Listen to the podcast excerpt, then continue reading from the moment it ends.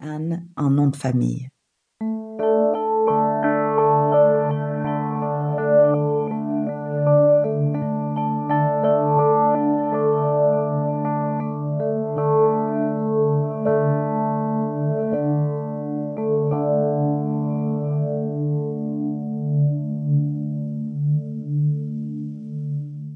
De retour à Saigon, son diplôme en main, mon grand-père paternel est devenu un juge respecté et un richissime propriétaire foncier.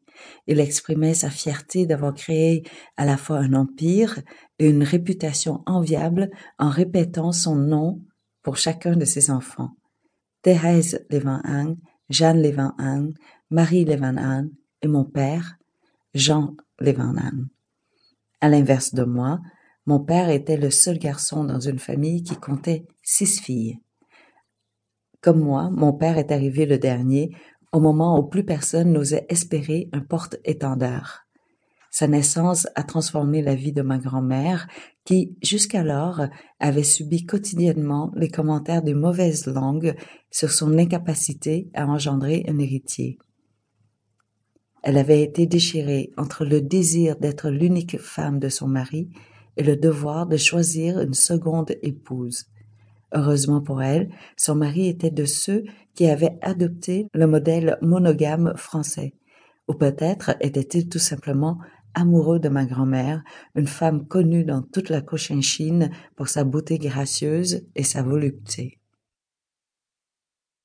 Ma grand-mère paternelle a croisé mon grand-père un matin très tôt au marché flottant de Caibert, un district moitié terre, moitié eau, sur un des bras du Mékong. Chaque jour, depuis 1732, les marchands transportent leurs récoltes de fruits et de légumes jusqu'à cette partie du delta pour les vendre aux grossistes. De loin, la couleur du bois, se mêlant au brun de l'eau argileuse, donne l'impression que les melons, les ananas, les pomelos, les choux, les courges flottent par eux-mêmes jusqu'aux hommes qui les attendent dès l'aube sur le quai pour les attraper au vol. Encore aujourd'hui, ils transfèrent les fruits et légumes manuellement, comme si ces récoltes leur étaient confiées et non vendues. Ma grand-mère, debout sur le quai du traversier, était hypnotisée par ces gestes répétitifs et synchronisés quand mon grand-père l'a aperçue.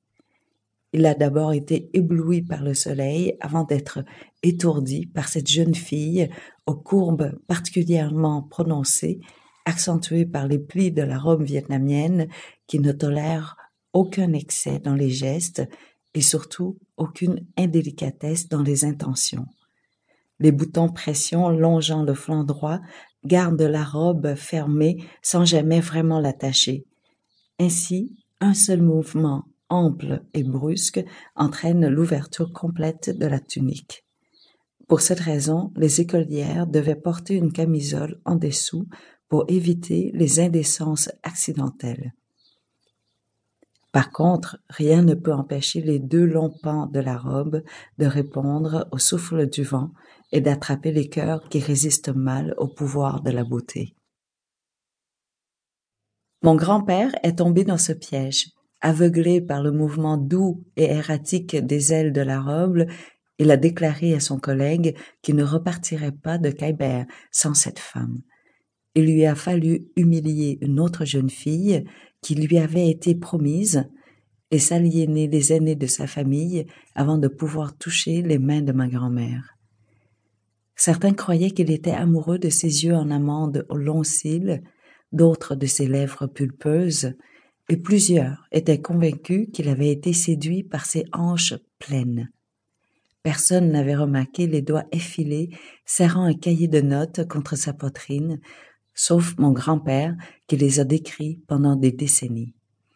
Il a continué à les évoquer longtemps après que le vieillissement de la peau eût transformé ses doigts fuselés et lisses en un mythe fabuleux ou tout au plus un conte d'amoureux.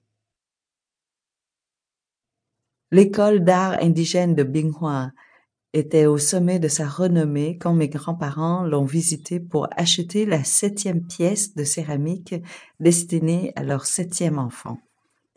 Ils hésitaient entre le cuivre de bleu moucheté et la glaçure céladon lorsque ma grand-mère a perdu les os. Après quelques poussées, elle a